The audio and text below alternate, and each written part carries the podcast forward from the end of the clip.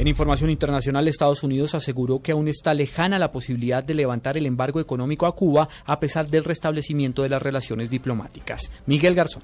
El presidente Barack Obama aseguró que el cambio va a llegar a Cuba, aunque sostuvo que ese proceso no será de la noche a la mañana. Además, descartó la posibilidad de que vaya a realizar una visita oficial a la isla en corto plazo. This is still a regime that represses its people. And as I said when I made the announcement, I don't anticipate overnight changes. El cambio va a llegar a Cuba, tiene que llegar, afirmó Obama al brindar en la Casa Blanca la última conferencia de prensa del año. El mandatario resaltó que en su administración están contentos de que Cuba haya liberado a más de 50 disidentes y permita el monitoreo por parte de Naciones Unidas y de la Cruz Roja, aunque sostuvo que el actual es un régimen que aún reprime a su gente. Obama además se refirió al lío diplomático que sostiene su país con Corea del Norte y aseguró que la productora Sony cometió un error al retirar la película de Interview de las cartereras y aseguró que Estados Unidos responderá al régimen de Kim Jong-un por el ciberataque del que fue víctima esa empresa.